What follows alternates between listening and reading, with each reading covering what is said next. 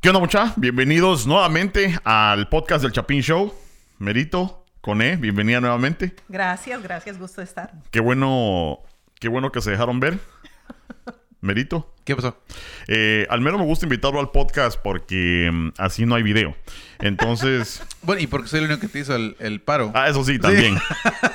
no tengo amigos. No tienes amigos. Eh, pero. eh, ah, pero tienes un amigo chingón. ¿Ah? Tienes un amigo chingón. Sí, cabal. Ah, cabal. Eh, No, yo no. Es Otro fiel. por ahí que. eh, sí, el, el Tom Hanks. Ajá. El Tom- Pero nos vamos a meter una vez en el, en el tema porque va a estar interesante. Yo creo que eh, van a haber varios puntos de los que vamos a hablar y, y quería empezarlo así. Fíjate que mm, en los últimos, yo digo que aproximadamente 10 años se le ha dado bastante riata a los millennials. Yo creo que hasta nosotros en varios podcasts les hemos dado riata y siempre les damos riata y en los últimos meses eh, se pusieron las pilas los millennials, Bueno, yo no diría que les hemos dado reata. ¿no? No, no. Yo diría que dimos unos puntos de vista respecto a ellos. Ajá. O sea, no porque uno no dije odio a los milenios quiere decir que realmente odio a los milenios. Ah, bueno. Es, es puro unos show. cuantos, es unos puro cuantos, show. Unos cuantos. No, no, sí, no, no, no. No, uno sí. Entonces, este, eh, hace unos últimos meses, no sé si han visto ustedes, ha- han tenido una tendencia que los millennials eh, empezaron a usar el término OK boomer, ¿verdad? Entonces, a lo cual los boomers eh, en el internet han actuado, pero bien, bien ofendidos. Entonces, este, qué bueno que no se están dejando, pero Me sorprende que los boomers sepan usar el internet. Entonces, este, sí me he metido, ponete al Reddit, o sí, al, al, al web y eh, me da risa que les han hecho bastante chiste a los, a los boomers al decirles, ok, boomer.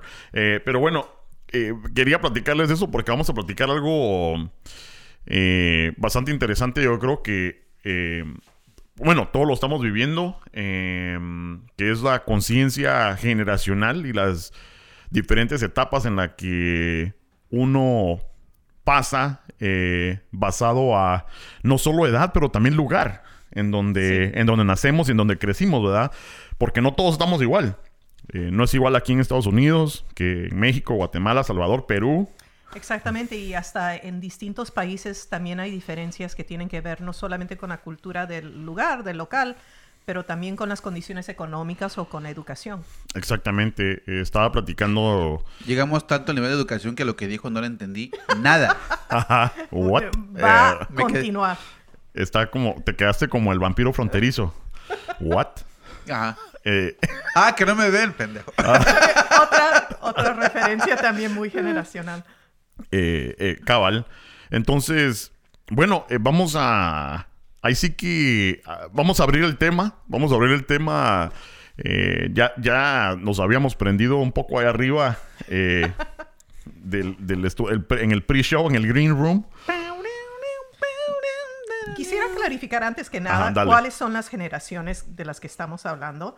Los baby boomers o los boomers son la gente que ha nacido típicamente desde el 46 al 64, 1946 al 64, que pasaron por la Segunda Guerra Mundial, que pasaron este, también por los años 60 y toda esa época del amor libre. Después le sigue la generación X, que es de los 1960, la mitad de más o menos de esa década, hasta los, la mitad de los 1980s. Y los millennials. La libré. Mm. Esos fueron toda la generación de Kurt Cobain, la generación, ¿me No, entiendes? no, no, no, no. Eso fue la X. Bueno, sí, la generación X es la que estamos hablando ahorita. Ah, ok. Es este, ¿me entiendes? Más o menos hay Sí. 88 millones de generaciones X y yo creo que toditos aquí somos de la generación X. Ajá. Aquí puro ex, puro X. Puro X. Ah, no, ahora sí ya. Puro ahora, X-Men, No, pero- ahora sí ya. Ahora ya soy milenio porque soy más joven. Ah, No, esa es, esa es la X. Somos X-Men, pero ahora no se puede decir X-Men, sino que X, ¿qué? X-Women, X- X-Men y X-Women. X-People. Ex- ex-people. Gracias, Deadpool. Gracias. Los millennials son de los, ¿me entiendes? De los, este, la mitad de los años 80 hasta el principio de los 2000 y la generación Z son los que nacieron simplemente después de los millennials, eh, empezando en la mitad de los 1990. Ajá, que prácticamente ya son nuestros hijos. Sí. ¿verdad? O sea, Ey. nuestros hijos son la, la, la Z. eh, y ahora, ¿será que hablamos algunas características del- de los... ¿Qué? Dices, nuestros hijos son la Z, bola de narcos. Bola. No, Me van a quebrar el culo. Sí. Este, yo creo que había visto por ahí, déjame ver si encuentro el, el- el listado, pero creo que hay mm, algunas cosas que identifican, pues, Sí. a, a los X, a las millennials, ¿verdad? Básicamente son las este, características o las experiencias que han compartido ellos con el pasar de los tiempos Ajá. y los tiempos en los que han vivido, que varía básicamente por el país, o sea, pero, pero muchas cosas como las guerras mundiales son universales, pero también hay cosas que son muy curiosas, por ejemplo, en los boomers, que en su época fueron muy libres, o sea, muy progresivos, y ahora Ajá. son los abuelos, entonces varios de los insultos dicen, oh, como ese clásico de ok boomer, es como ok, que estás pasado de moda, que eres una persona anticuada, Ajá. cuando de verdad los boomers fueron los primeros en romper con varias normas de la sociedad. Exactamente, eh, porque los boomers, eh, una de las características o, o influencias es que eh, muchos de ellos fueron postguerra, o sea, después de Puente, eh, entonces si, si fueron del 39, espérame, nacieron, dijimos, entre el 46 y el 60 y pico, ¿verdad? Sí. Entonces sí, después de la guerra de Vietnam empezaron también a haber bastante eh, divorcio de lo que era eh, la norma, ¿no? porque antes nadie se divorciaba. Sí, Eh, en, al- en algo mínimo, eh, los movimientos de derechos humanos, ¿verdad? Estamos viendo que, pues, en esos tiempos, bueno, incluso todavía se ve el racismo, pero imagínate en esos tiempos la división entre afroamericanos, blancos, y nosotros bien calladitos los... Los, los eh, cafecitos bien calladitos ahí para que no nos pusieran atención. Sí, no.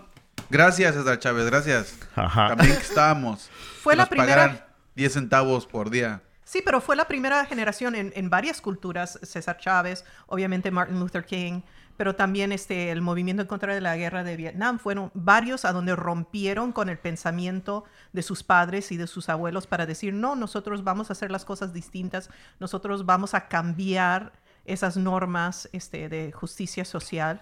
Entonces, eso es los boomers, pero ahora se piensa que, bueno, son los abuelitos, ¿no? Sí, exacto. mayor. También otras, solo para tirar ahí uno de los eh, valores que bastante son ah, en contra de la guerra, en contra del gobierno. em, cualquier cosa es posible, ¿verdad? Eh, o sea que tenían bastante optimismo. Em, vamos a ver qué más hay aquí. Y em, eh, trataban de enfo- enforzar lo que era eh, derechos de igualdad, ¿verdad? Sí. Ahora, vamos a pasarnos a la X. A la X tenemos que somos nosotros.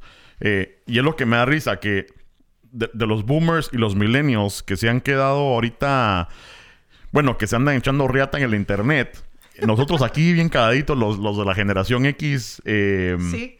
Nosotros fuimos lo que les decían en inglés latchkey. Latchkey, Latchkey. kids. O sea, fuimos la primera generación que por tener padres que eran boomers y que eran más liberales, nuestras mamás salieron de la casa y fueron las primeras generaciones de mujeres que se fueron a trabajar. Entonces nosotros llegábamos a la casa y teníamos llave propia y nos quedamos en la casa solos, Cabal. sin supervisión. Entonces éramos de esa generación que no estaba acostumbrada, ¿me entiendes?, a llegar a que la mamá le cocine. Usabas la microonda, te servías tú solo, ¿me entiendes? Tú Sí. solo lavabas los platos. Y no es por presumir, pero nos tocó la época más chingona del MTV, del Sí. MTV. del ¡Ah! MTV. Ajá. Pero fíjate que también, eh, hablando de eso, o sea, que sí, porque la- no solo los papás y la mamá también iba a trabajar, ¿verdad? Pero también bastante de nosotros fuimos criados por mamás solteras. Sí. A veces el papá no estaba muy... No es que no estuviera muy envuelto, pero a lo mejor no estaba en la casa. Eh, No seas eh, ingrato, fueron por los cigarros y ya se perdieron ¿Fueron por en el cigarros? camino. Sí, o sea, es que tenían que ir a Cuba por el, por el tabaco y se perdieron en el Triángulo de las Bermudas y pues, güey, Pero esos eran los negros, ¿no? ¿O no? no seas racista, güey. Hablando de otras cosas, para los boomers había la música de folk, que era el movimiento otra vez contra Vietnam, pero hubo Ajá. un movimiento muy grande de música de los Rolling Stones, ah, de Sí. los Beatles, todo eso que fue muy grande y para nosotros fue no solamente el grunge y la música de rock and roll, lo clásico de Nirvana, de Pearl Jam, Ajá. pero también el No, cálmate, nacimiento cálmate, de hip hop. cálmate porque en México estaba el Bronco, la banda El Mexicano, puta, estaba la banda El No. Maguey, la banda Toros, No, pero fíjate que eso sí es bien interesante porque... los Tigres del Norte. Sí, porque estamos hablando de mm, lo que es la, mm, la, la conciencia, ¿verdad? Y cómo es que cambia por medio de etapas, pero ese movimiento de ponerte el rock and roll, ¿verdad? Eh, llegó a romper con eso en esos tiempos, en los 60s, en los 70s, o sea, eh, de lo que era la costumbre de que pues la salsita y la, el cumbión y todo, eh, en los 60, 70, por mi papá, ya fue el, creo que el primer rockero de la familia. A ese ya le gustaba Pink Floyd y... eh, Ay, que ahora. ajá. Ya le gustaba los Eagles, Led Zeppelin, este, Black Sabbath. Fue mi- me, me dio mi primer disco de Black Sabbath, Sí, ¿verdad? sí, ya lo hemos contado anteriormente. Entonces, este... Ya, ya rompió ahí esa generación. Me gustó, me gustó. Y para los Gen Xers muchas veces, o sea, en lo negativo se piensa que fueron, este, ap- ¿se dice apathetic? Apatético. apatéticos, que fueron apatéticos, que no les importaba, que todo les daba igual o que eran ociosos. Pero la verdad es que fue una generación que había mucha empresa, por ejemplo, los fundadores de Facebook son Sí. Gen X. Um, y también eh, se ha visto que dice en los años medios que tienen ahora la generación X, que son los más felices, que son los que tienen un mejor balance entre la vida y el trabajo.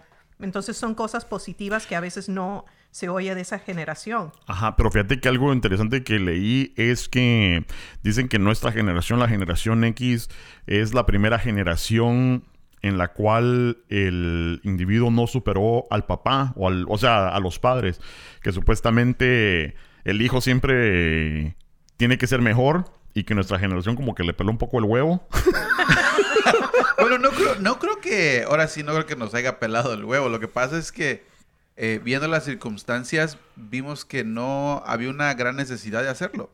Exacto. Y, y también cambia eh, en nuestros países. Por ejemplo, en Guatemala, un país, país tercermundista, cambia un poquito porque a lo mejor eh, sí hubo no solo cambio generacional, sino que tecnológico, ¿verdad? Eh, Sí. Bastante marcado, al cual dejaron poder desarrollar mejores profesiones a lo mejor para la generación X, pero en Estados Unidos sí ves a bastantes personas de nuestra generación sin títulos, ¿verdad? Ah, Entonces, ¿Cómo chinga no tenemos títulos? ah, pero Yo ponete- soy, yo soy men. yo soy O sea, hombre. Yo soy conserje. Ese es mi título. Pero también Yo regresa soy eso podcast youtubero. Youtubero. Youtubero. Título, El balance entre la vida y el trabajo también que hab- hubieron la primera generación porque en los 80 era gente que quería así progresar y los títulos que el dinero, dinero, dinero y la reacción de los años 90 fue decir, mira, no necesito tanto el dinero, pero necesito sí felicidad y si quiere decir que soy una persona que soy mecánico o soy, ¿me entiendes?, plomero o lo que sea y no voy a la universidad, entonces está bien, con tal de ganarme una vida media. Y después de eso se pasa ya a los millennials, que es la, dire- la generación que más insultos ha recibido por ser la, una de las más nuevas. Um, No, me, acabo de morderme la lengua porque ya iba, a- ya iba a decirlo, ya iba a decirlo. pero no, hoy nos va a tirar tierra. Hoy, hoy va a estar en paz. aunque los boomers son famosos por, eh, ¿me entiendes?, por justo esa explosión de nacimiento de bebés que hubo después de la Segunda Guerra Mundial, actualmente hay más millennials um, que boomers. Es que nos pusimos, es que nos pusimos al tiro. Es que se están Nos muriendo. pusimos al tiro. Es que la generación X La generación se, X puso- fue- se ocupó. Mira, no, en lo que decimos en México es que fuimos ponedores. Eh, ajá, dale. Y es una generación que se caracteriza mucho más por la conciencia social, que para que más la conciencia, o sea, de todo lo que tiene que ver la justicia, este, el medio ambiente. Quería clarificar algo en ese aspecto porque siempre también yo incluso he sido uno de los que dicen, no, que los pinches milenios son bien flojos, no, que siempre son, que siempre son de los que quieren recibir todo y no hacer nada. Ok, pónganse a pensar que nosotros somos de la generación X donde sí, nosotros tuvimos que quedarnos solos, como dijo, teníamos, nuestro, teníamos nuestra propia llave, teníamos que poner la comida en microondas, unos aprendimos a cocinar, unos no. Pero la idea es que como nosotros estábamos en algún cierto punto, la mayoría del tiempo solos, nos aprendimos a independizar un poco más jóvenes. A comparación de los millennials, que nosotros no quisimos que ellos pasaran por ello y los, y los los, los protegimos hasta cierto, este- hasta cierto punto, donde ellos no aprendieron, no aprendieron ese tipo de, costumbres que nosotros aprendimos. Entonces ahorita es donde se ven que ellos supuestamente son flojos, pero no son flojos. Simplemente eso es que nosotros en algún sentido les impedimos que aprendieran ese tipo de características.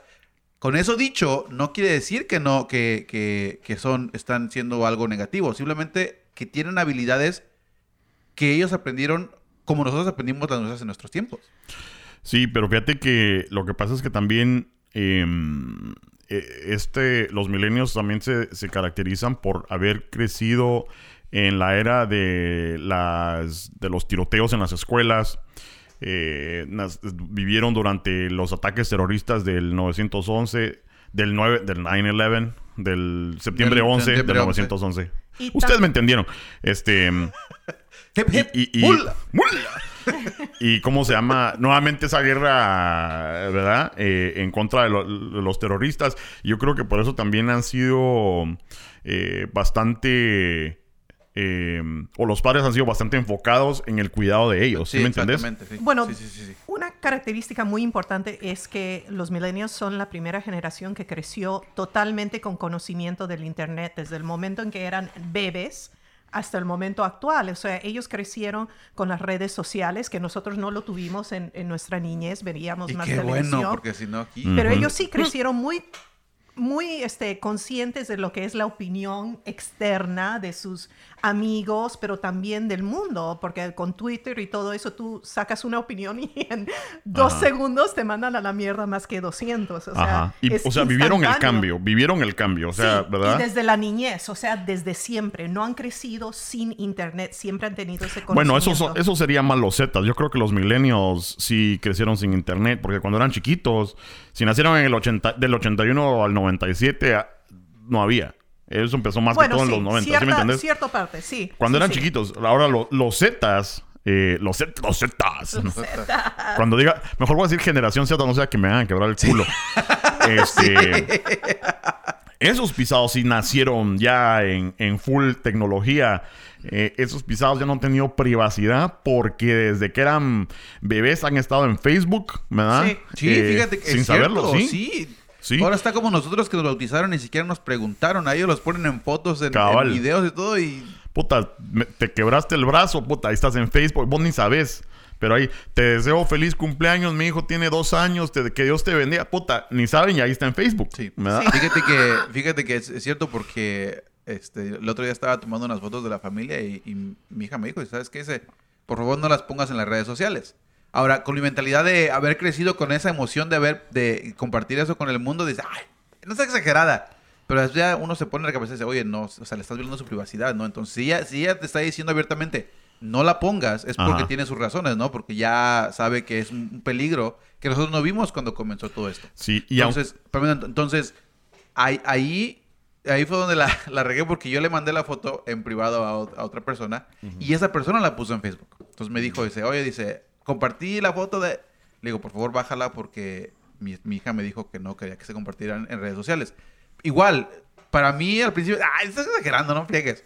Pero el impacto mental que tienen en, en, en nueva generación es, es bastante grande. Sí, es interesante porque mm, la mayoría de, de generación Z les pela, porque ya están tan acostumbrados a que la- los padres suban sus fotos y, y estar en el Snapchat, en, el, en todos lados, en el TikTok, que es, es interesante de que a alguien no le guste, porque pues están acostumbrados, ya ni como que les vale, ¿verdad? Em, Pero ya llegando al tema de las relaciones entre las distintas generaciones, por ejemplo, lo primero es que la, eso que describes tú, que de, de los millennials, que a veces, ¿me entiendes?, Eh, tuvimos más cuidado con ellos, es una característica un poco negativa de la generación X, Ajá. que fuimos la primera generación por tener esos padres más liberales que fueron los boomers creamos ese concepto, por ejemplo, de, del premio por participación, ¿me entiendes? O sea que Ujú. si hay un partido que no hay ni ganador ni perdedor, sino es que todo el mundo gana porque todos participaron. Si, si todos vieran ahorita cómo mi, mi, mi hígado se está retorciendo nada más de Fue como escuchar... meterle un ¡Ah! puñal. Tu chicloso. No, no, no. El hígado, güey. Es otra Ah. cosa, güey. Entonces, esas actitudes que fueron reacciones a la generación anterior han tenido efectos en los millennials, que ahora la gente le dice, ellos no aceptan críticas, que no les puedes decir nada, porque tú siempre tienes que dar puro cumplido, porque ellos no pueden aceptar nada negativo. Otra vez. ¡Ay! Pero es igual, ¿me entiendes? Ahora los millennials que crecieron con la internet y que, nos, que la gente pone todo en internet, ahora la generación Z está recién empezando a ver esos problemas. Entonces, cada generación que sigue es una reacción a la A la- generación anterior. a una o dos generaciones anteriores. Eh, que es bastante interesante. Eh, una cosa de que sí me, me pongo a pensar, ¿verdad? Porque cuando te decían a vos, este, ponete, te un ejemplo, te hablan de Hitler, eh, o estábamos hablando, y, y vamos a hablar después, yo creo. Así como, así No. como sucede casualmente. pero imagínate te esto. alzan el tema de Hitler. Pero déjame, déjame, déjame, te, te, te voy a hacer un... Porque fíjate que así como uno se, se pone a pensar en, la- en esas guerras que uno no vivió, ¿verdad? Sí. Entonces que uno no vio, que nada más en los libros de historia, que qué mala onda, que no sé qué. Imagínate, esta generación no se acuerda del, del 9-11. Esta generación... Es o sea, cierto, uno- es- es- nosotros es- es lo tenemos bien presente, es un ¿verdad? impacto. Te apuesto que vos te recordás y vos te recordás qué estaba haciendo ese día cuando las Torres. Gemelas volaron. Estos ya no lo vivieron. ¿Verdad? Ya es historia. Ya, es histo- ya están sus libros de historia y ellos lo ven así como que... puta. No, cálmate, güey. Que, que el otro día, bueno, estaba yo en- platicando con un, con un chavito. Me dice, ya estás viejo. Le digo, ¿cómo vas a estar viejo? Le digo, no manches. Le digo, si apuras, llego a, a casi a los 40. Dice, no, ya estás viejo. Le digo, ¿tú te das cuenta que cuando, cuando que yo nací seis años después de que terminó Vietnam? Y se queda, ¿Vietnam? ¿Qué chingos es Vietnam? Y yo, no, sí, ya estoy viejo. Bueno, hablando de... No ha visto MASH. no. Oh, chica, qué tal referencia más vieja. Pero hablando de lo que tú dijiste antes, Coche, de, de lo que es las distinciones culturales. Por ejemplo, en los Estados Unidos, tú si tratas de hablarle a una persona menor a veces de lo que has vivido y lo que ellos han leído, a veces tiene más peso lo que ellos hayan leído. En cambio, en los países latinos, yo me acuerdo mucho que las historias eran orales, o sea que tú escuchabas a tus abuelas y yo escuchaba mucho a mis abuelos que me decían que cómo fue la migración de- después de la Segunda Guerra Mundial, cómo había mucha gente de la Luftwaffe y todos esos soldados este, alemanes que fueron a parar en los países latinoamericanos. Ajá. Eh, ¿para qué le tiras a Argentina? Bueno, Sí. pero también en Sí. otros países. Y, y todo eso uno se lo, ¿me entiendes? Se lo creía como si hubiese sido una historia que lo hubieses leído en un libro, pero acá Sí. no tanto, no hay tanto respeto a las generaciones anteriores o la historia oral. Sí, pero fíjate que también hay, hay un buen punto de que platicar porque pues, te- a, a vos te contaban una historia. A veces yo, a veces me pasa algo, me acuerdo la historia y conforme pasa el tiempo creo que le voy agregando y le voy agregando y, entonces ya, ya queda como una historia bien perfecta, bien chilera y a lo mejor lejos de lo que, de lo que pasó. Eh, yo creo que a lo mejor pasa eso, pero ahora hay Google. Cualquiera te saca el Google o la Alexa y te dice, no tenés razón. Aquí está, pum, me da y te quitan de la verdad. Ya no puedes decir ni mierda. ¿Por qué? ya no puedes decir, puta, en mis tiempos, que no sé qué. Mi huevo. No, ahí está Google, ahí está Ah, Google. Bueno, una cosa es si, si vas mintiendo y otra cosa es la historia oral, que también No, tiene sí. que ver. Yo, yo lo digo nada más porque, Porque hasta me, me- puse a porque pensar. cada rato, porque Ajá. miente cada rato. Ah, huevo, puro show. Entonces, eh, me pongo a pensar en eso, ¿verdad? Que todo lo que uno se creía, saber ni cuánto en realidad es cierto. No, espérate a pensar que, en eso. espérate que una vez, bueno, otro día estaba viendo un programa y este, llega mi niña y me dice, me dice, ¿qué estás viendo? Le digo, "Ah, un documental. Y se dice, chido. Dice, fíjate que hoy hablamos de, ahora sí, de Vietnam. Le digo, ah, chido. Para no entrar en el tema, güey. Ah, chido. Me dice, y me dijo mi maestra que Estados Unidos, dice, se salió de Vietnam. Le digo, ¿cómo? Dice, sí, dice que mi maestra dice que Estados Unidos se salió de Vietnam. Le digo, no, no, no, no. Le digo, a ver, a ver, bajámelo un poquito más despacio. ¿Qué te dijo tu maestra? Sé que hasta me hizo. Mi maestra dijo, o sea, Cherruco, mi maestra dijo que Estados Unidos se salió de Vietnam. Le digo, dile a tu maestra que se vaya a chiflar a su Mauser, porque no se salió, lo sacaron y dice, dice, dice, mira, jefe, dice, tú no vas a saber más que la maestra. Así me dijo, güey. Y le digo, ¿sabes qué ahora? Para que se te quite. Siéntate y vamos a ver un documental de Vietnam. Y me la tuve ahí hasta que dijo, dijo el, el que, porque es un documental del PBS, está en Netflix. Ajá, ajá. Y dice, no, Estados Unidos obviamente perdió la- se rindió, perdió la guerra y todos llegaron y, y los, ahora sí literalmente lo sacaron. Incluso tuvo unos soldados, tuvieron 23 horas ahí en, en, el, en, el, en, el- en la embajada de Estados Unidos en Vietnam y tuvieron que esperar para que los, no los, no los, ahora sí no los mataran. Estaban encerrados y ya los sacaron. Y le digo, ¿ya ves? Y dice, pues yo qué voy a saber si, la- si yo confío de que la maestra sepa. Le digo, no, pues yo también. Pero el punto es que hasta yo, bueno, ya que, que leí ese desmadre, no me creyó, así bien, bien, bien, bien campante. Viejito, tú no sabes nada. Yo sí me enojé. Yo sí me enojé. Dije, chingao. Chingao. No, sí, por eso te, te digo que a veces las, las cosas... Y, y- y quién sabe, porque a lo mejor eso es lo que cree esa maestra. A lo mejor la maestra tiene 21 años. Y a lo mejor eso es lo que cree, ¿sí, me entendés? Sí, o sea, eh, probando tu punto, pues. Pero también en lo cultural, tú, si tu abuela, te- yo me entiendo, mi abuelo a veces me hablaba cada cosa que yo obviamente sabía que no era cierto. Sí, abuelito, ajá, ajá, con respeto. Sí, ok, gracias, muchas gracias. Y después tú por tu lado ya ibas e investigabas. Eso también de contestar y decir, oye, mira, estúpido, no, papá, o tú qué vas a saber. Eso también es generacional. Lo bueno- uno lo bueno- no le faltaba el respeto así. Jamás, oye, las manos que me hubiesen caído por todos Lo lados bueno, es lo bueno contestaba. que hubo ese espacio entre su frase. No Sí, dijo, no, estúpido, papá, no, estúpido. Sí, Papá. O sea, lo que es el bonito del idioma. Lo ¿no? que es la pausa. sí, no. La coma oral. No, y sí, y, y fíjate que también, eh, ahorita, ahorita bajando papeles, ¿verdad? Eh, pensando en lo que es mi niñez. Uh, Uh, regresando. Ok, boomer, este... En 1820. Este...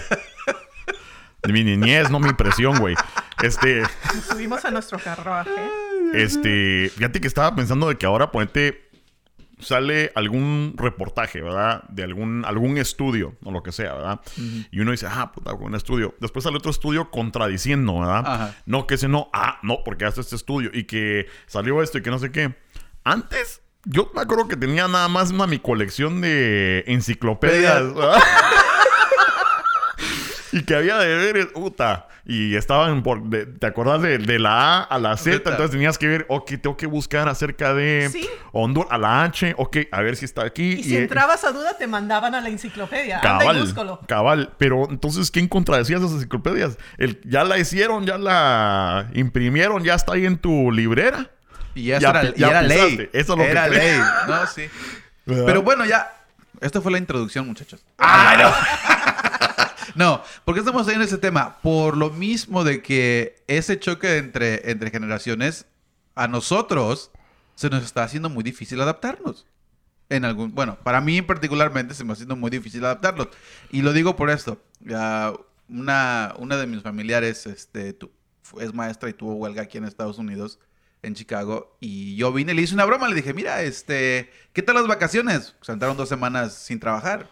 Y ella me dijo, bien enojada, y dice, no son vacaciones, estamos peleando por una causa justa. Ah, tu cola, Está bien. Ya después me dijeron, hey, ¿sabes qué? Pues alguien le dijo esto y se molestó. Ah, le digo, fui yo bien contento. ¡Fui yo! No, fui yo. Dice, no, es que se enojó y pues, ¿le, vas a, ¿le vas a llamar para pedirle disculpas? Dije, no, lo voy a llamar para que le diga que crezca unos cuantos cojones porque, oye, eso, es- eso fue una broma. Pero entonces me puse a pensar, dije, si, si lo mío fue una broma, ¿a cuántas personas no he ido día por día haciendo ese tipo de cosas y sin yo saber ofenderlas? Cabal. ¿Me cabal. Sí, es, es- cuesta adaptarse porque pues ahora ya no sabes a quién vas a ofender. Eh, y, y yo creo que tiene dos partes. Yo creo que a veces digo yo e- en ciertas cosas como esa, ¿verdad vos? De que uno a lo mejor ni lo está pensando en lo más insignificativo y ya ofendiste a alguien, ¿verdad? Eh, a lo mejor un comentario así de las vacaciones, si me lo hubieran dicho a mí, jajaja. Está chido, ¿no? aunque, aunque de repente no me pagaron, aunque puta, estuve bien apretado y todo, puta, ya me chingaron, ¿verdad? Ya me, me hicieron en la broma. Pero hay gente que se lo toma Aguante a pecho. ¿verdad? Entonces, por ese lado, me cuesta adaptarme, ¿verdad? Por otro lado, pienso que está bien porque creo que también con esos cambios han parado bastante, ponete, el acoso sexual, eh, el, el, el, el hatred, el, el odio hacia eh, personas que son diferentes, homosexuales, eh, Racismo. ¿verdad? Racismo, etcétera, etcétera. Por eso pienso que a lo mejor el cambio está bien y en eso me gusta adaptarme, ¿verdad? Tiene su lado positivo, pero lo primero del cambio es que uno no lo puede parar. ¿Me entiendes? Las generaciones cambian, eso es hecho. Sí, tiene razón. Y eh, uno no puede parar el tiempo, pero lo que a veces preocupa es que es un tema tan, ¿me entiendes? Es dominante porque viene por todos lados y eso es algo que en la generación, dos generaciones atrás, en nuestra generación, no teníamos. O sea, no solamente te tienes que preocupar por qué le estás diciendo a una persona en el trabajo, sino también por qué estás escribiendo en tu Facebook, por qué estás poniendo en Twitter, qué estás diciendo en una conversación con una persona extraña. Está por todos lados y que hay también por este, las redes sociales, hay una expectativa que uno va a ser perfecto y que siempre va a decir la cosa perfecta. Y la verdad eso sí no es realista. Y si han visto que en la generación de los milenios han aumentado este, la gente que se declara con ansiedad, es por eso, es porque francamente esta expectativa de que uno va a poder hacer siempre las cosas bien o perfectamente no se puede alcanzar, no, entonces la- no es posible. La pregunta es, ¿de dónde, de dónde vino todo eso? Porque, o sea, digamos, por ejemplo, ahorita sí hay, hay estadísticas donde mencionan que ha incrementado el, el número de personas con ansiedad. Pero a nosotros nos decían ansiedad. No ¿Qué es existía, eso? no ¿Qué, es eso? existía. ¿Qué era eso? Ajá. ¿Qué era eso? No te permitían tener ansiedad. Quítate esa cara o sal de ese cuarto, deja de ponerte esta ropa o tocar esa Sí, música. o por ejemplo, haz algo. o por ejemplo, ah, es que me están haciendo bullying. Y te digo, y eh, bueno, no es broma, no, eso es, eso es algo, un punto serio, porque para nosotros, eh, y como lo dijimos antes, el bullying no existía tampoco. O sea, era algo de, de una, def- una defensa que tenías que. Ahora, era, era así como Parte sobrevivencia, ¿no? Sí, sí. porque si te hacían burla, ibas, te defendías y te respetaban, ¿no? Entonces, esas personas crecen con esa idea, pero la, la nueva generación no funciona así. No. Entonces, ahora ellos buscan ese tipo de ayuda afuera, pero nosotros lo vemos como que ahora sí son, son suaves, son blandos. Ajá. Y, y solamente están tratando de, de- de defenderse como nosotros lo hicimos en nuestros tiempos. Sí, eh, ahorita si vamos a buscarnos el por qué, ¿verdad? Antes de eso, nada más, nada más les quería ot- otra idea que se me acaba de ocurrir, que no sé si les ha pasado a ustedes, de que, de que yo creo que ¿Qué te nosotros, ríes? porque sabe que vea, que me pongo, es que cuando estamos Se le prendieron los ojitos y No, es lo que, que por pasa- eso me gusta el podcast, porque al hablar, puta, se me ocurren cosas y platicamos y todo eso. No, Pero, lo que- espérate, antes de que de continuar, porque no, no te voy a hartar, No pero... te olvides. No, este, voy a contestar la pregunta que por qué me río. Ah, en nuestros tiempos, en México, alguien se va de acordar que había un show que se llamaba Los Polivoces. No sé si nunca lo vieron ustedes. Ok, era, eran dos, ah, dos comediantes buenísimos. También la comedia era, era un poquito, no sé, ruda, cruda. Pero uno de ellos falleció y el otro hace un programa que se llama el- el- La Familia de 10. Entonces, este cuate cada vez que cuenta una historia dice, se me vino a la memoria cuando yo trabajé con el gran, Germán Valdés Tintán. Cada vez que dices eso que me acuerdas de, de ese güey. Vamos a tener que buscarlo porque no, ese sí no lo he visto. Me acuerdo de los polivoces, pero ese sí no lo he visto de, me acuerdo de memoria. Pero, este... Y Mula, yo que también que lo explico, que digo, se me vino a la mente. Nada más lo voy a decir. sí. Pero ¿no les ha pasado a ustedes que nosotros como que tenemos una... eh, casi como que una doble identidad? Y lo, y lo explico. Eh, cuando estábamos hablando acerca de la conciencia eh, generacional y cultural, o sea, en mi país, Guatemala, eh, y no he vivido ahí más de 20 años, pero sé cómo está la onda porque pues estoy en el Twitter, he ido y todo. Está un poco como más eh, en lo que era éramos nosotros hace 10 años, ¿verdad? Como nosotros hablábamos, todavía hay un poco más de esa libertad de expresión y todo eso. Pero no sé si les pasa a ustedes de que cuando están hablando con un americano, están en el trabajo y todos son bien políticamente correctos, pero de repente Sí, hablan con un cuate de Guatemala y se les prenden el switch o lo apagan. Neta, eso es... eso- ¿verdad? Porque, por ejemplo, este, nosotros en el Chapin Show, o sea, eh, tenemos bastante de nuestra audiencia en, no en Estados Unidos, En está Latinoamérica. En, en Latinoamérica. Entonces, pues te, decimos, vos hueco cerote, que no sé qué, que vení, que no sé qué. Pero decís en un show en, en- en inglés, eh, hey, you fucking gay, whatever. Entonces, rápidamente se te dejan encima. Sí. Porque es completamente diferente. Es una distinción cultural que a mí, cuando yo llegué por primera vez a los Estados Unidos, mi mamá me describía que el sentido de humor americano es bien como estúpido, ¿me entiendes? Es el sentido de humor haciendo chistes como de gente bruta o de gente sonsa que le decimos nosotros, unos chistes medios tarados. Ajá. Mientras que el sentido de humor latino es bien jodido. Sí. O sea, es de meterle la madre, es, ¿me entiendes? Un- una rapidez, pero es de eso siempre de insulto. Es un, Sí. un sentido de humor que tiene que ver más sobre los insultos. Que incluso en- entre, entre los países latinoamericanos también tenemos distinciones, ¿no? Donde en México es usan mucho el doble sentido y en Guatemala es un poco es más directo el, el insulto. Y incluso es, es- eso fue una de las cosas que me dijo, me dijeron, dice, oye, ¿por qué son tan groseros en el show? ¿Por, por qué dicen tanta mala? O sea, no pueden hacer un programa donde solamente es- hablen de doble, o sea, entiendo el doble sentido, está bien, pero ¿por qué tienen que ser tan groseros? Y yo respondo, le digo, es que, es que Porque en Guatemala, Guatemala. así son de directos. Incluso una, una persona guatemalteca me dice, a mí no me gusta el show porque son muy léperos, pero hijos de la gran puta. Y yo, oye, para nosotros la gran puta es, es una ofensa grande, pero Sí. para, para ellos no. Y Oye, eso es lo que me y encanta francamente, Show. si se ofenden con los guatemaltecos, deberían de visitar Argentina. Porque los Ajá. argentinos sí que te meten. No, de sí, todo. hay de todo, hay. Entonces yo por eso, a mí me gusta, por eso estamos tratando de cambiar la cultura. El Internet está cambiando, el Internet está cambiando de la manera incluso de cómo nosotros recibimos eh, la información. Ponete, incluso hablando de, de generaciones, hace 20 años eh, nosotros que miramos caricaturas con anuncios, Eh, una caricatura Sí. de que a lo mejor en realidad duraba 15 minutos, pero eran otros 15 minutos de anuncios y comerciales, ¿verdad? Entonces ahora está cambiando todo el formato porque incluso ya, ya el cable, estamos hablando de, del Disney Plus que acaba de salir y todo, de un podcast, porque muerte, hace 10 años o hace 20 años decías, puta, sentarme a escuchar un show de una hora o de una hora y media. Imposible, ¿Cómo sin no, comerciales. ¿Se llamaban radionovelas? Así había. Ah.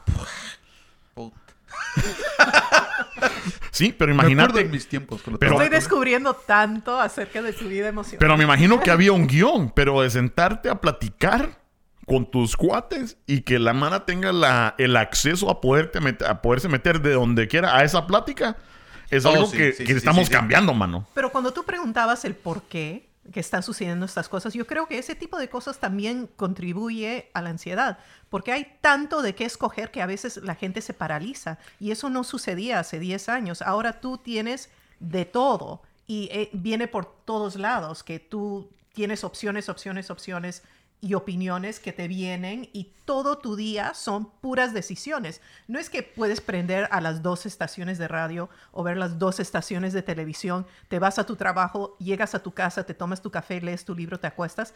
Ahora estás desde el momento en que sales de la casa con tu teléfono y la gente que no te deja en paz con notificaciones de tu Twitter, de tu Facebook, de tu WhatsApp, de, tu, de todo que no puedes, las notificaciones de YouTube, ustedes también jodiendo con el podcast, ¿me entiendes? O sea, de todos lados te vienen y no puedes estar tranquila, no hay tranquilidad ya. Sí, fíjate que tienes razón y es lo que estaba pensando porque el internet, como dices tú, ha cambiado demasiado y nos da mucha información en cuestión de segundos. Ujú. Y nosotros no estamos capacitados, ahora sí en general, para poder recibir toda esa información y tomar Exacto. decisiones tan rápidas. Pero también ahí tiene que entrar lo que es la, el factor humano, ¿no? O sea, tú tienes que aprender a decidir, hey, esto es importante, esto puede esperar un ratito, esto puede, esto puede ser beneficioso, esto no. Entonces, eso, eso es, eso es lo que, en mi punto de vista, baja la ansiedad. Lo malo es que no lo aprendieron, como No. nosotros. Entonces, a nosotros, cuando éramos jóvenes, decían, hoy, ¿qué quieres? ¿Comer o ver la televisión? Oh, pues, no, un, un ejemplo buenísimo. Antes con el internet tenías que conectarlo al cable del teléfono. O una de dos. O veas el internet Cabal. o hacías una llamada telefónica. Entonces, aguamás. y si entraba, una, agua- si entraba una llamada, Olvídate. a- adiós. Pero ahí eh, aprendiste un poco en lo que son las elecciones que tenías que hacer. Es- ellos no, no lo tienen. Y eso es lo que en alguna, en alguna cuestión ahí fue donde fallamos nosotros porque no les enseñamos ese tipo de, de, de- de cómo hacer esas decisiones. Qué es importante y qué no. Si tenías o no tenías internet, no hay, no hay bronca, ¿verdad? Aquí se interrumpe el internet 10 Olvídate. minutos y es un caos. Sí. ¿verdad? Sí, caos. sí, sí, sí. Y no lo digo solo por los niños, sino que por todo, puta, todo está conectado. Eh, estoy, si estoy tratando de editar algo ¿verdad? en la computadora y no tengo internet, no se, no se puede. O sea, técnicamente sí, pero quiero bajar alguna imagen No puedes. o algo, o algo de información o déjame ver. cor- Nada, nada. Regresando a la psicología, había un experimento que es bien famoso por un señor que se llamaba Pavlov, que tenía un perro, ¿no? Y le tocaba una campana al perro y cada vez que le tocaba la campana al perro, le daba él algo de comer. Entonces se creaba la expectativa para el perro que cada vez que tocaba la campana iba a tener algo de comer. Y si La le tocaban la campana y no había comida, el pobrecito perro, pues, ¿me entiendes? Le daba esa ansiedad que estaba pidiendo el, que le den algo de comer. Y es igual. Ahora los muchachos no pueden estar en, ni siquiera pueden ir al baño sin llevar el teléfono y ver qué es lo que está sucediendo. No pueden estar dos segundos tranquilos porque hay esa expectativa de que van a estar conectados 100% del tiempo. Y es, y es como lo dije anteriormente, cuando decían, no, es que me hacen bullying por el internet, pues apaga esa madre. Pero Sí. adentro, te apaga esa madre. Ah, no, pero es que ya está la foto. No la subas, cabrón. O sea, y esa es, la- de nuevo, la mentalidad, ¿no? Que, que para nosotros, para evitar ese problema, no la subo, o lo apago, o no me meto en eso y te va a hacer otra cosa. Pero para ellos ya es, ya es necesidad. O sea, es algo que, que lo deben de tener al 100 porque si no, no, no pueden sobrevivir. Y eso es, eso es, fíjate que eso, ya pensándolo bien, bueno, del punto de vista de nuestra generación, eso espanta, güey. ¿Sí? Sí, porque no solo, no solo ellos, yo también, o sea, necesito mi teléfono todo el tiempo. O sea, aunque ya me esté cagando, aunque ya me esté cagando y, En la y palmera. no, y aunque ya esté así puro, ¿verdad? Pura tortuga, ¿verdad? Tengo, te que ir a, pueden ver. tengo que ir a buscar el teléfono porque no puedo cagar sin el teléfono. Puta, qué aburrido ver el- leer la mierda de shampoo. No, pero, Pero- así aprendimos química, güey. También. Pero también hablando de lo que es la vida doble, es la vida que uno vive en Internet y la vida que uno vive actual. Y yo creo que las generaciones anteriores están mucho más cómodas con eso de que eh, tú vas y, y vives en la actualidad lo que estás, o sea, vamos al parque, apaguen los teléfonos, vamos a comer con todos los teléfonos apagados y vamos a vivir en la vida actual. Pero para muchas de las generaciones, ¿me entiendes? Más jóvenes, no lo has vivido si no lo pones en Instagram. Cabal. Es eh, el método de vida ahora ponerlo en el Instagram, eh, Y en tiene el que Snapchat. ser perfecto. Tu Ajá. maquillaje perfecto, tu carro tiene que ser precioso. Hay filtros, Dios mío. ¿Has visto gente que se toma fotos y no hay una sola foto a donde parezcan seres humanos, sino es que se ponen un filtro, pero tan, tan, ¿me entiendes? Ajá. Al máximo que ya parecen de plástico. Fíjate que ya han salido eh, reportajes de que la gente ya está llegando, bueno, ya ha habido operaciones que ya está llegando con los cirujanos plásticos para decirles si quieren verse eh, como que si tuvieran filtro. ¿verdad? Ay, Dios mío. Que quieren verse ya eh, eh, como los, los deja ver el filtro, que es completamente una farsa, ¿verdad? Y uno lo mira como algo bien falso, pero mm, es generacional. Uno se tiene que acostumbrar a que de repente así existe el Photoshop, todo se puede mejorar, ¿verdad? Sí, y hay esas, ¿me entiendes? Consecuencias que antes iban de generación a generación, o sea, tardaban más. Y una de las consecuencias de la tecnología y de que la vida se esté acelerando tanto es que ahora estamos viendo esas consecuencias en la misma generación a donde originaron. Porque en esta generación a donde empezó lo de Instagram y los filters y Snapchat, Ahora está la cirugía y la piel perfecta y la gente que se odia, que no se puede ver al espejo, que tiene que tener todo este tipo de mejoría y una cantidad de productos. Yo a los 15 años, olvídate, creo que mi mamá me encerraba en un cuarto si yo le pedía 100 dólares al mes para que me rizaran las pestañas. Pero ahora hay muchachitas que van y se hacen el servicio de las uñas, de las pestañas, de- ¿me entiendes? Todos eh, de las cejas, todo que van a profesionales y se hacen inyectar los labios. O sea que es una cantidad de dinero gastándose en tratar de alcanzar un ideal que, que no existe, porque ya ni son sus caras. Pero eh, eh, a eso es lo que a eso es lo que vamos, o sea, y, y cuándo para, ¿verdad? Porque ahorita ya es, ahorita ya es desde chiquitas, ¿verdad? Ya no, hasta cuando uno dice, puta, hay pisaditas que no parecieran de 12, 13 años, que uno dice, puta, pensaba uno que ya tienen 18, puta, y, y porque cómo se visten y todo, pero ahora estamos pensando anticuadamente de que eso está mal porque somos anticuados o debería de ser así o deberíamos de aceptar ese cambio. ¿Sí me entendés? Es, es, yo sé que es una línea muy fina, ¿verdad? Porque Sí. estamos hablando a veces de un niño, ¿verdad? Pero, Sí.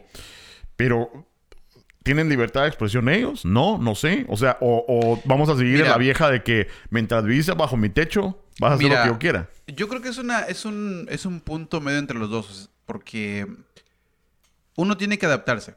Eso es eso es obvio. Pero también ellos tienen que aprender a limitarse.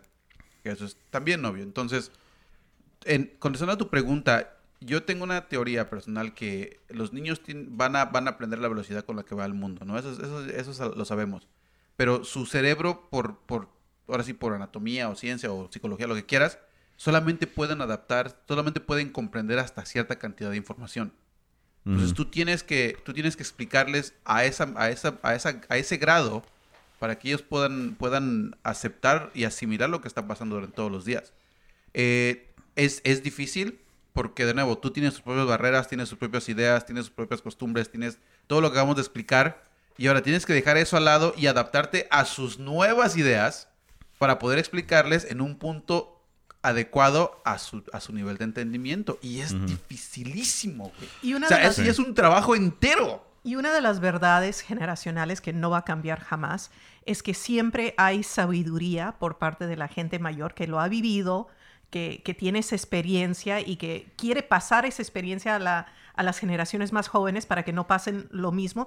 Y siempre las generaciones más jóvenes van a decir, Van a "Tú no- pelearte. eh, van a pelearte, van a decir, tú no sabes, yo soy distinta, mi vida va a ser distinta, tú no sabes de lo que me hablas. Entonces siempre hay ese, ¿me entiendes? Ese tire y jale que, que caracteriza Sí, es, es complicado porque, por ejemplo, volvemos a cuando nosotros éramos patojos o niños eh, o creciendo. chivolos. Ajá, entonces, chamacos. Squinkles. Escu- Entonces, volvemos a eso de que nosotros dependíamos del conocimiento, ponete, de la familia, ¿verdad? Para, para saber cómo poder eh, tener esa moral, ¿verdad? De las historias basadas a la madurez de nuestros padres y todo.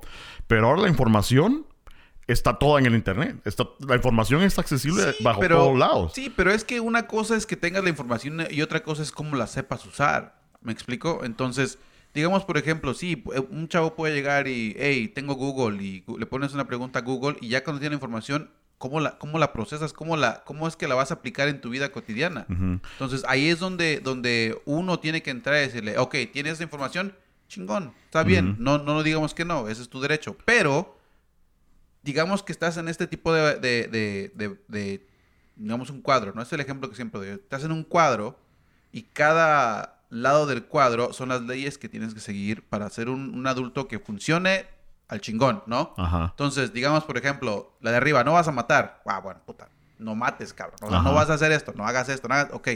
Cualquier cosa que esté dentro del, del, del cuadro, hazlo. Con tal de que no ofenda a nadie. Entonces, si tú les pones ese tipo de barreras o ese tipo de fronteras, ellos van a, van a adaptarse porque les das, la- les das la libertad que ellos necesitan, pero también tienes tus propios, tus propios, ahora sí, fronteras para que ellos puedan aprender lo que es eso. Acuérdate que ellos lo van a imitar una vez más también más adelante. Entonces, Sí. y eso es, eso es una forma que a mí me ayudó. Honestamente es lo que yo apliqué y a mí me ayudó bastante. Pero igual, no todos los niños se comportan así porque todos pensamos diferente, porque todos somos, somos de diferentes culturas. Y ahí es donde viene el problema, a mi punto de vista. Y yo creo que también es una cosa de la que no hablamos, pero yo creo que muchos padres no les enseñan a sus hijos cómo fallar. Porque las- Sí. la verdad de las cosas es que no todo lo que vas a hacer en la vida va a ser un éxito. Siempre la gente va a caer, vas a fallar, vas a hacer algo mal, vas a decir algo equivocado, vas a ofender a alguien. Entonces, a veces le tienes que decir a los niños, bueno, una vez yo ofendí a alguien o una vez a mí me fue mal y a mí, yo, esto es lo que yo hice y vas a vivir y las cosas pasan y la gente que te quiere siempre te va a querer con tal de que seas franco y te disculpes y así es como haces. Uno, eso le tiene que enseñar a los niños cómo es que se falla, ¿me entiendes? Con nobleza, porque va a suceder, es una cosa que, que no se puede evitar. Lo que pasa es que eh, yo, lo, yo lo decía porque, monete, si yo tengo mis hijos y yo estoy expuesto a ellos, eh, pues ponete en la casa cuando regreso al trabajo, los fines de semana, y uno les trata de dar buena educación, decir los cuatro puntos del cuadro, ¿verdad? Ahí es donde estoy yo. Pero la información de todo el mundo la tienen en el teléfono, en la computadora, todo el tiempo con ellos. Entonces, ¿sí me entendés? Es algo Sí. bastante... no, no difícil porque a lo mejor uno como ser humano, o sea, ellos como los niños tienen que, que saber del bien del mal y, y poder saber, bueno, Pero es mi que- papá me enseñó, pero es difícil cuando tenés a todo el mundo, ¿verdad? pero es- Influencers, cerote, diciéndoles cosas. Pero es que ya vamos más allá de eso. Te digo, eso fue lo que nosotros vimos cuando éramos, cuando éramos chicos. Ey, si haces eso está mal. Ok, ya está mal. Y tú lo haces a escondidas. ¿No? A ok, huevos. ahí estuvo. Entonces, esa es una, una conversación que tuve con mi niña hace muchos años atrás. Que mi esposa le dijo, dice, hey, no digas malas palabras. ¿Ok? No digas malas palabras. Y ella, no, sí, no hay tos. Y ya se quedó con la idea, ¿no? Pero se le metió el gusanito, dijo, hey, o sea, ¿por qué no puedo decir malas palabras? Pues no se le explicó, ¿no? Igual como lo hacían con nosotros. Y ya me dijo, dice, dice, bueno, ¿por qué no puedo decir malas palabras? Le digo, mira, yo a tu edad ya, ya, ya malas palabras, pero hasta que se me acabara el diccionario. Le digo, pero dos cosas, nunca las diga enfrente de mis papás y nunca enfrente de un adulto. Le digo, primero, por respeto. Y segundo, porque me van a madrear. O sea, Fácil y rápido. Ponlos como quieras, pero me va a pasar eso. Le digo, yo sé que tú más adelante vas a decir malas palabras. Mm, Yo lo hice, tú lo vas a hacer, muchas personas lo han hecho. Digo, sin embargo, yo, si no te escucho, nunca ha pasado. Así de fácil. Si te llego a escuchar, te voy a madrear. Así de fácil. Le digo, pero una cosa te voy a decir. Si, si te escuchan y te metes en problemas y yo tengo que castigarte, es porque tú tomaste la decisión. Nadie te obligó más que tú.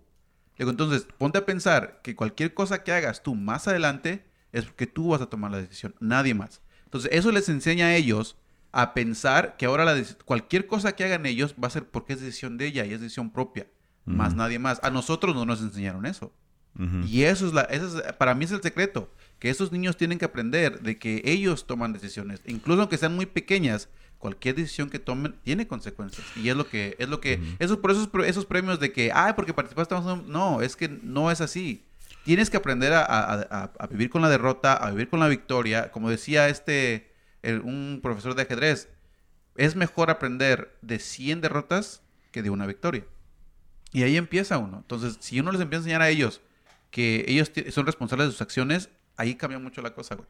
Sí, yo, yo tengo un, un ángulo un poco diferente a eso, porque para mí una mala palabra es una palabra. El, el- el que lo interpreta mal e- es la sociedad, ¿sí me entendés? Entonces yo le digo a mi hijo, si decís fuck, me- es una palabra que no significa nada, o sea, eh, si decís fuck es lo mismo que digas fornicar o coger, o sea, porque significa lo mismo, pero no lo digas porque tu abuelita a lo mejor no entiende eso, cerote. ¿verdad? Entonces la vas a ofender a ella.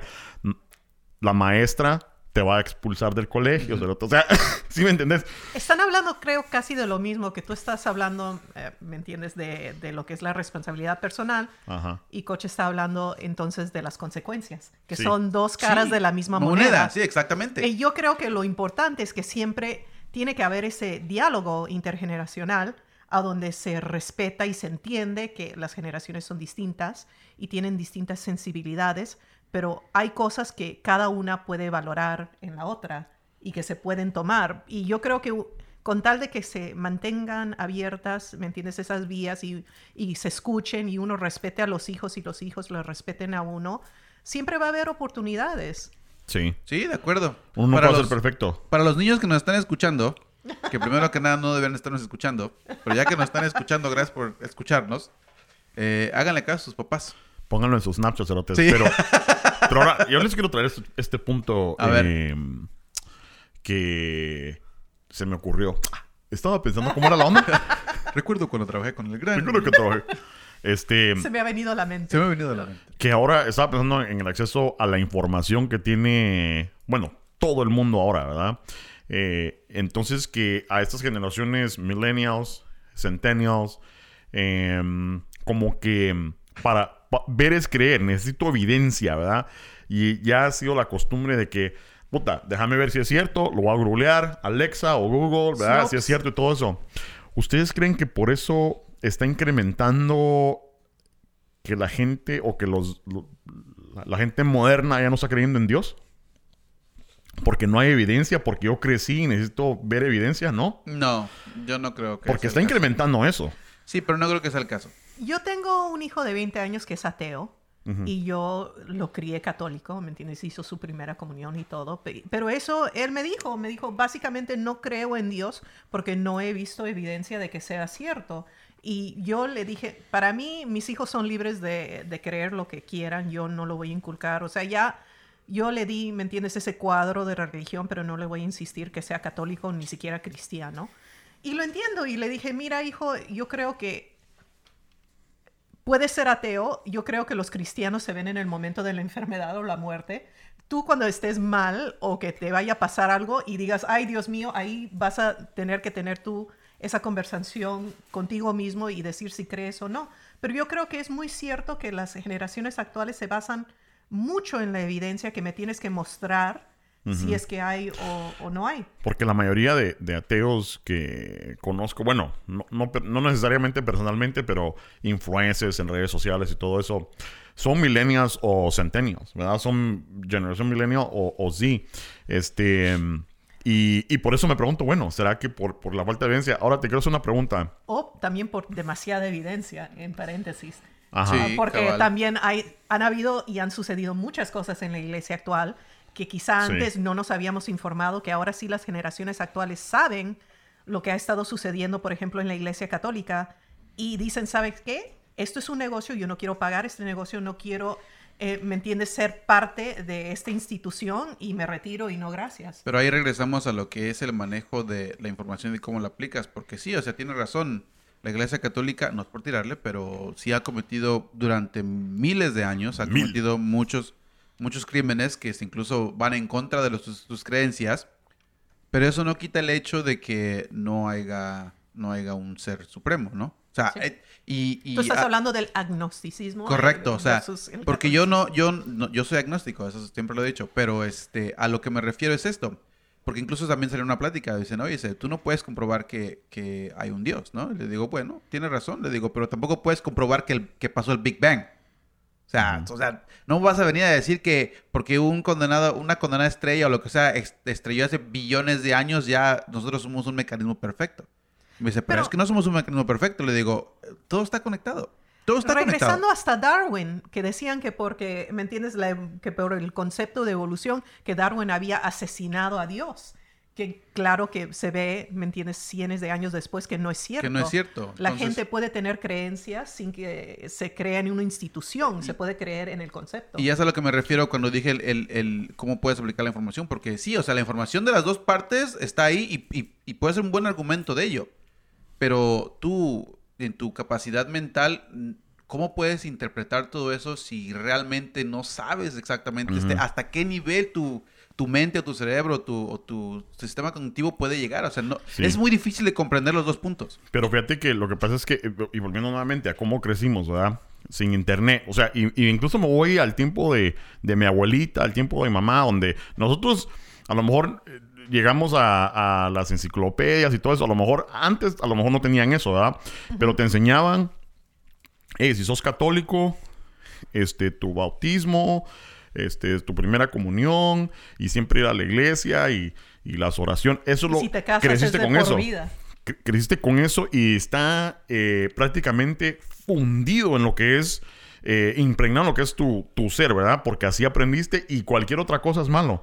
Ahora ya sabes que hay otras religiones, hay otras, ¿verdad? Bueno, bueno, no necesariamente porque te digo, ahí no necesitabas el internet para poder, poder hacer un argumento. Digamos, por ejemplo, si dices, es que si eres católico y tienes que adorar las imágenes, ok, pero aquí en Éxodos dice que Dios es un Dios, un, un ser celoso y no puedes eh, adorar ninguna otra imagen. Tú ibas con un padre y le enseñabas eso, una de dos, o te excomulgaba o te agarraba una arrastrada y te metía a una, a una cárcel de la Inquisición. O sea, y eso es, eso es a lo que me refiero no, no porque estaba escrito, te lo inculcaba, no, no daba la, no podías, no, no, no quiere decir que tú no podías ir y hacer las preguntas que tenías que hacer. O sea, eso no tiene nada que ver con la internet, en mi punto de vista. Eso solamente quiere decir hasta qué nivel tú puedes ir e investigar lo que tú realmente quieres saber. Sí, pero la, la verdad que si yo, yo por qué iba a investigar si es lo que me estaba diciendo mi mamá. Yo, le, yo confiaba en ella. Yo para qué putas iba a ir a, leer la Biblia si es lo que me dicho. Yo le hago caso. Ah, no, yo, no, yo sí, yo cuestionaba todo. Pues porque se me corrieron de la iglesia siete veces. Sí. También otra, otra cosa distinta a, la generación, a las generaciones es tener carácter jodido, que eso ya es punto y aparte. No, no, no, no, no, no, no, no. Pero no, yo, yo, hice, yo hice buenas preguntas. Yo, yo incluso con un padre llegué y le dije, oiga, padre, me dice, ¿qué, ¿qué pasó, Merito? ¿En qué te puedo ayudar? Así bien angelical. ¿Qué pasó, Marito? Le digo, si en los testamentos dicen que no puedes matar, ¿por qué putas hicieron siete cruzadas? Lárgate de aquí, hijo de la chingada. ¡Lárgate! Ajá.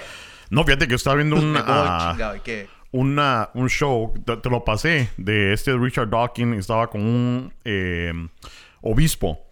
Y el obispo admitió de que hay muchas historias en la Biblia, como por ejemplo, él admitió el, el- el hecho de la, la evolución eh, y que admitió que, ponete, que eso de Adán y Eva puede ser una historia que una historia que puede ser interpretada, pero no necesariamente que, que ha sido real, ¿verdad? Parábola.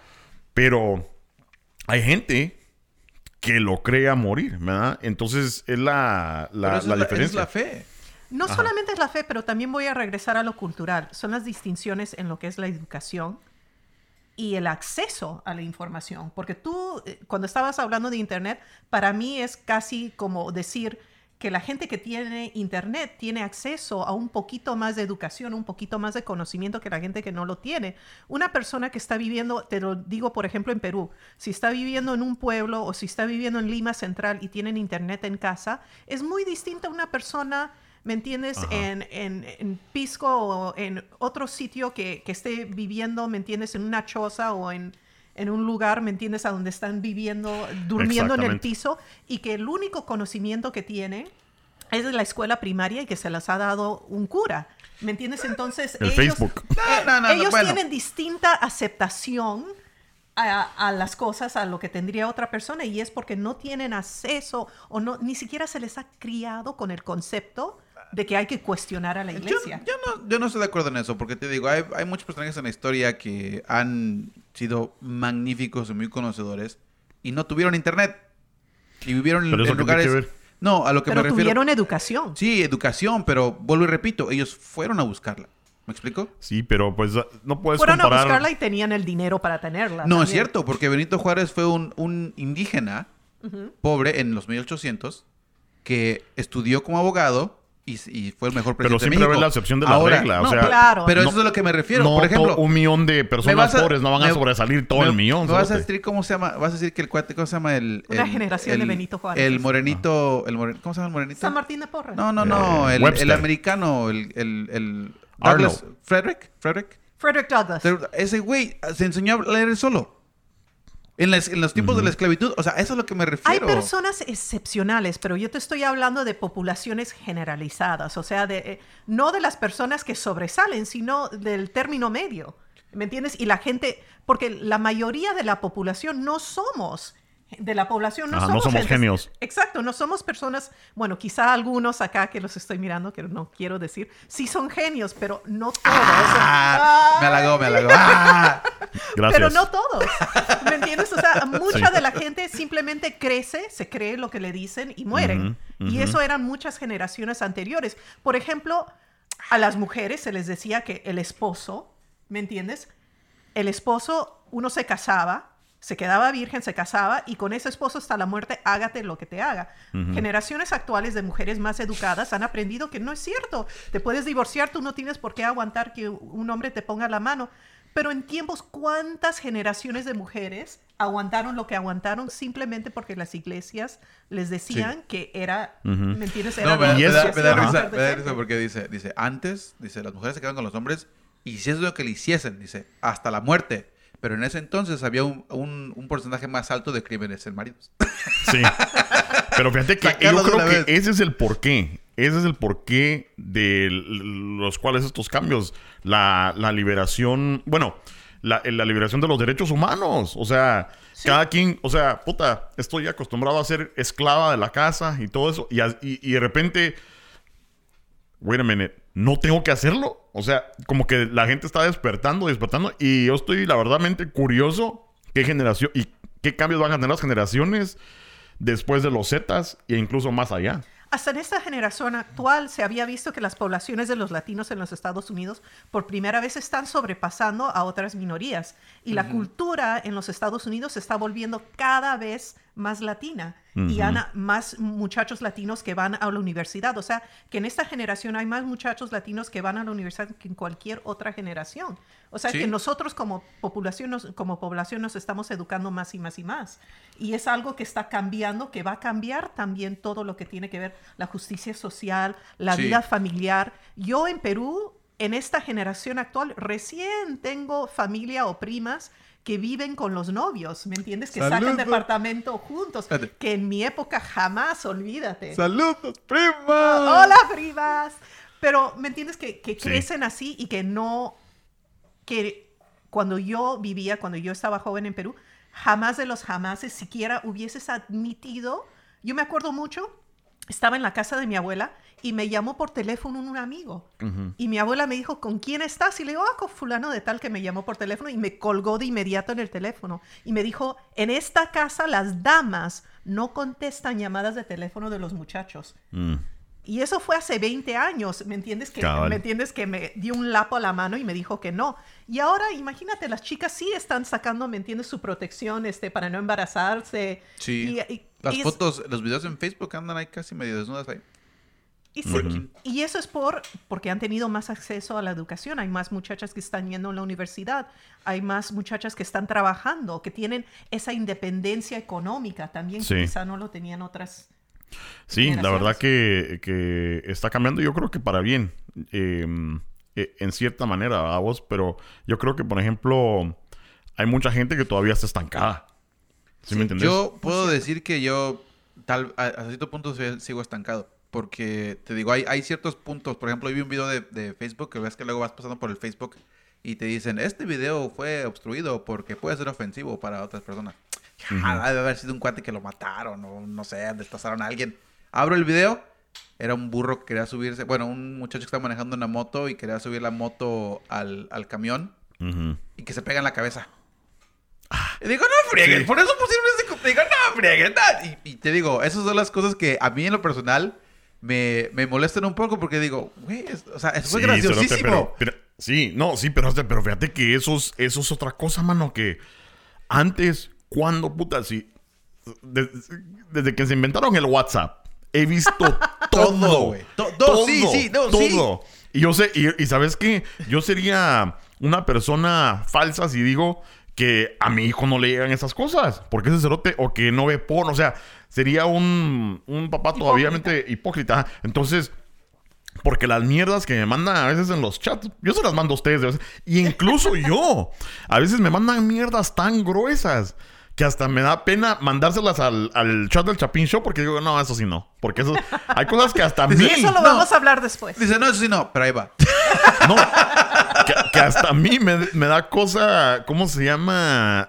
abrirlas. Sí, sí, sí. Pero yo, yo pienso que eso es una forma de uno marcarse uno mismo que está estancándose de la vejez, ¿me entiendes? De, esas, eh, de esos prejuicios. Porque si tú mismo te das cuenta, entonces es una oportunidad que tienes para cuestionarte y para decir cómo, es, cómo voy y qué puedo hacer mejor. Yo les voy a dar un ejemplo muy personal. Es cultural y también es de mi generación. Yo veo estas personas que se dicen, ah, yo soy mamá de mi gato, yo soy mamá de mi mascota. Y me da una cólera porque francamente, si es gato, si es perro, si tú no has dado a luz o no lo has adoptado o no eres responsable bajo la ley o económicamente, no eres madre, ¿me entiendes? Son estupideces para mí que la gente se preocupe más de un gato o de un perro que de otro ser humano. Pero eso a veces da hasta miedo mencionarlo en frente de los amigos de, de, mi hijo, porque ellos sí que los derechos del perro, que he rescatado este perro, y uno a veces pensando en lo que es el país de uno, que la gente está viviendo en una caja de cartón. Igual, en, calle, La cólera. igual, yo tengo, tengo familiares y personas que me dicen, no le digas perro. Yo les digo, puta, no es un dinosaurio. Ajá. por, por, ciencia se llama, puta, ¿cómo que se digo? Dogus está, que le llamo por latino, que es un perro. No, se llama tal. Y se enojan, güey. Y, yo, y le celebran su cumpleaños. No, y ajá, y no, y luego yo nomás por, de nuevo, la generación, más les pico, para que se enojen más. Yo he aprendido a callarme la boca porque yo veo que hay esa sensibilidad en las generaciones actuales que quieren mucho a las mascotas, pero no es algo con lo que a mí me criaron, no es algo que me nace. Y es obvio, donde yo misma me doy cuenta es cuando están viendo las, los premios de MTV y no reconoces a ninguno de los artistas y piensas, "Ma- Dios mío, estoy vieja. ya, ya, obviamente estoy... Sí, ya, yo, yo simplemente, la verdad que esas cosas, ¿por qué me pongo a pensar? Ponete una pareja gay que tiene un perro y lo nunca van a tener un hijo, ¿verdad? Entonces digo yo, bueno, ¿qué- a, a mí qué me quita, ¿verdad? A mí qué me quita. Es lo que pienso yo.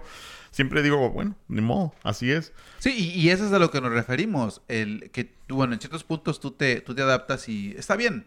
Te digo, en tu punto de vista está bien, yo lo puedo ver bien, está bien, estoy de acuerdo contigo, pero hay ciertos puntos donde no puedes estar de acuerdo. No puedes estar de acuerdo, pero a veces hasta, bueno, yo, porque no, no te voy a decir que tú, pero aprendes a callarte la boca. Sí, aprendes no, y- que es algo de lo cual no deberías de opinar porque vas a ofender a alguien. Ajá. Es- eso es parte de inteligencia emocional. Porque hay gente Sí. que nada más te va a decir algo porque a lo mejor se les hace sentir mejor a ellos, pero la verdad que eso Pero igual, no, eh, no, me, no te quita ni te da. eh, la inteligencia emocional, que vamos, vamos a, vamos a hablar de esa madre porque ya está- cada vez lo mencionamos, pero nunca hablamos de eso. Ok, me invitan. Este, eh, es algo reciente, es algo nuevo. Sí. Estamos hablando de los últimos 15 años, 10 años. Y te voy a decir, inteligencia emocional no quiere decir necesariamente que tú cambies de punto de vista, porque yo creo que los millennials, No. por ejemplo, no quieren que tú admitas o que quieres más a un perro que, que a un niño, pero simplemente que sepas cuándo callarte la boca. Sí, y yo te iba a preguntar esto. Cuando me dijiste que tu hijo es ateo, Sí. este, y, y me imagino que, que vos sos creyente. Sí.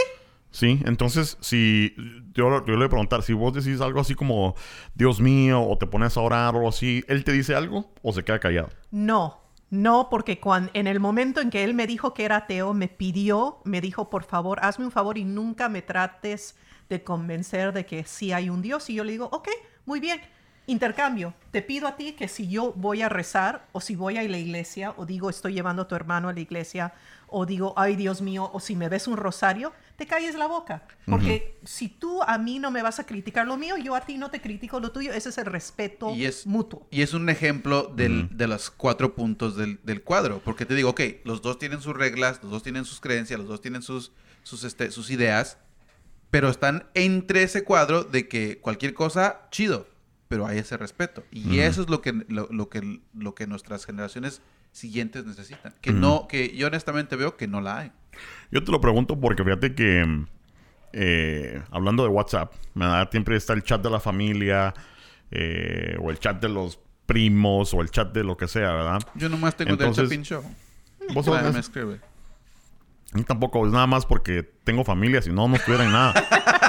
este, pero fíjate que un, un punto es ese, ¿verdad? De que eh, a cada rato, desde la mañanita, que Dios esté contigo, que la Virgencita esté contigo, que no sé qué. Entonces, yo nunca, yo siempre, yo nunca digo nada. Este, y yo estoy en una etapa en la que estoy tratando de identificar si creo o no. Más, que, más que todo, no. Ruco. ¿Verdad? Vamos a tener una conversación acerca de la religión, porque Ajá. eso a mí me interesa muchísimo. Sí, buenísimo. Pero fíjate que eh, yo no digo nada, pero yo no estoy, y es su derecho, pero yo no estoy poniendo ahí, eh, eh, enviando fotos. Hay evidencia científica que no existe, o, o hay, eh, no está la, la teoría de Darwin, o lo que sea. Yo no estoy poniendo mensajes anti, ¿verdad? O lo que yo creo. Pero ellos sí, entonces digo yo, puta. Pero eso es tu creencia generacional X, güey. A ti, a ti- tú con tal de que no estés involucrado, te vale gorro. Ajá, por, A- por te eso vale. digo, por eso digo, si yo fuera otra persona, eh, eh, e incluso yo creo que también eh, eh, entra en lo que es inteligencia emocional, porque si yo fuera otra persona, puta, andaría, cada post andaría atacando. pero son los Dilo, rasgos- dilo, dilo, No. si fueras el mero. Sí, no, Si sí, fuera- sí, si fuera el mero. Si fuera... No, sí, la verdad, sí. Si fuera Benito pero- Juárez. No, pero sí, este... eh, ahí están los rasgos generacionales. Porque igual, cuando éramos jóvenes... Si hubiera venido un niño... Es que mi mamá me deja solo todo el día. Puta, a mí también. ¿Qué- ¿Cuál es tu punto? O sea... Acostúmbrate. No chingues. Ajá, una Pero vez. ahorita, el, ahora sí, el boomer, no, pero es que tienes que creer. Y el milenio, ah, pero yo no tengo que creer. Y por eso es que se pelean entre ellos. A nosotros nos vale gorro porque no nos, nos creamos solos. Y, y es mucho, de- una característica que también tenemos nosotros es que también somos unas personas un poco solitarias en algún sentido. Con tal de que no nos molesten, tranquilos. Sí, Sí. Este... Y que no le vemos valor al pleito, porque tú No. sabes ya, eh, siempre has llegado a una edad donde sabes que no vas a cambiar el punto de vista ajeno y le tienes respeto quizá a la persona mayor, o la- porque yo En mi familia también tengo personas que son recontra religiosas. Y no solamente es el, el que te meten a Dios y a Jesús a cada momento, pero que hay conceptos que uno ya no cree. Por ejemplo, ese concepto de que cuando alguien muere no se dice nada malo acerca de la persona que haya muerto, aunque hayan sido un desgraciado perro, hijo de su madre. Pero no, hijita, es que hay que tener el respeto, que es difuntito, que me entiendes, que ya su alma está con Dios. Uno no puede juzgar. Claro que uno puede juzgar, uno siempre puede juzgar y lo hace, aunque sea solamente mentalmente. Claro. Pero son esos conceptos que tú piensas, tomas una pausa y dices, ¿vale la pena discutir? No, me da Ya. risa. Me da risa que una vez estábamos platicando y, y dice, no, dice, pues sabes que mi pariente se murió. Le digo, ¿y le pusiste las dos monedas en los ojos? Y se me quedó. "Pen- ¿Qué? Le digo, si le pusiste las dos monedas en los ojos o abajo de la lengua. Dice, ¿para qué? Le digo, pues para que pague su pasaje, no hablando chingues. de los griegos. Se quedó viendo. y- pero bueno, el, bueno, el ¿Es Game, chiste- Game of Thrones o qué putas? No, el chiste era ese, ¿no? Porque Ajá. antes esa es la costumbre. Incluso hay pueblos en México que todavía lo hacen, ¿no? Que ponen las monedas en, en los ojos, abajo la de la lengua. creencia grecorromana. Sí, que, ¿no? Que tienen que sí. pagar peaje, ¿no? Sí, ajá, exactamente. Pero los, los que saben dicen, o sea, pendejo, pues no se va a ir al infierno, cabrón, no chingues. Los que no saben, ¿qué, qué, qué- qué está hablando ese pinche ruquito? Y me dan el avión, güey. Pero lo- lo- el chiste es que me estoy burlando de una persona que acaba de fallecer, ¿no? Entonces, sí. Y no lo captan eso. Sí, eh, sí, me ha pasado, me ha pasado. Eh, em, pero bueno, eh, cerramos. Cerramos. Estuvo, Estuvo, bueno estuvo estuvo- bastante entretenido. estuvo ¿O, o hay algún otro pensamiento ahí? No, no, fíjate que este... es- eh, Yo creo, todo. que, yo creo que el próximo va a ser este, este de la religión porque Ay. me quedé picado. Es lo que te iba a decir. ¿Sí? Hay de todo en la tierra del Señor. ¿Sabes que hay una... Y, y con esto, ¿sabes que hay una teoría de que todos somos ateos? Porque... Ay, güey. Sí, hay una teoría de que todos somos ateos porque ponete... Vos crees en Dios, pero no crees en el Dios de, de otra persona, de otra religión. No crees en Zeus o en, en Odin. Ya ves, yo por, eso yo por eso soy agnóstico. Yo Entonces- tengo una historia abarco referente a todos, abarco a todos. Entonces dice uno, bueno, ah, bueno, a lo mejor entonces soy ateo, aquel pisado Dios, ¿verdad? Pero no. Este, pero bueno, muchachos y muchachas, Gracias. eh, suscríbanse al canal, al podcast. Lo pueden escuchar en el Apple iTunes, Spotify o donde ustedes escuchen el podcast. No le digan a Alexa porque ¿Ah? al Google, Play Al Google también. Play, al Google Play. Tratamos de decirle a Alexa tocar Chapin Show y empezó a tocar Chopin. Entonces, entonces, Está chingón, este, güey, está chingón. También, y ahorita mismo, de una vez, si están escuchando esto, vayan a suscribirse al YouTube y le apachan la campanita para que les llegue la notificación. Ey. Y hagan en el YouTube de una vez al Facebook. Pasen a dar su like y al Twitter y a todos lados.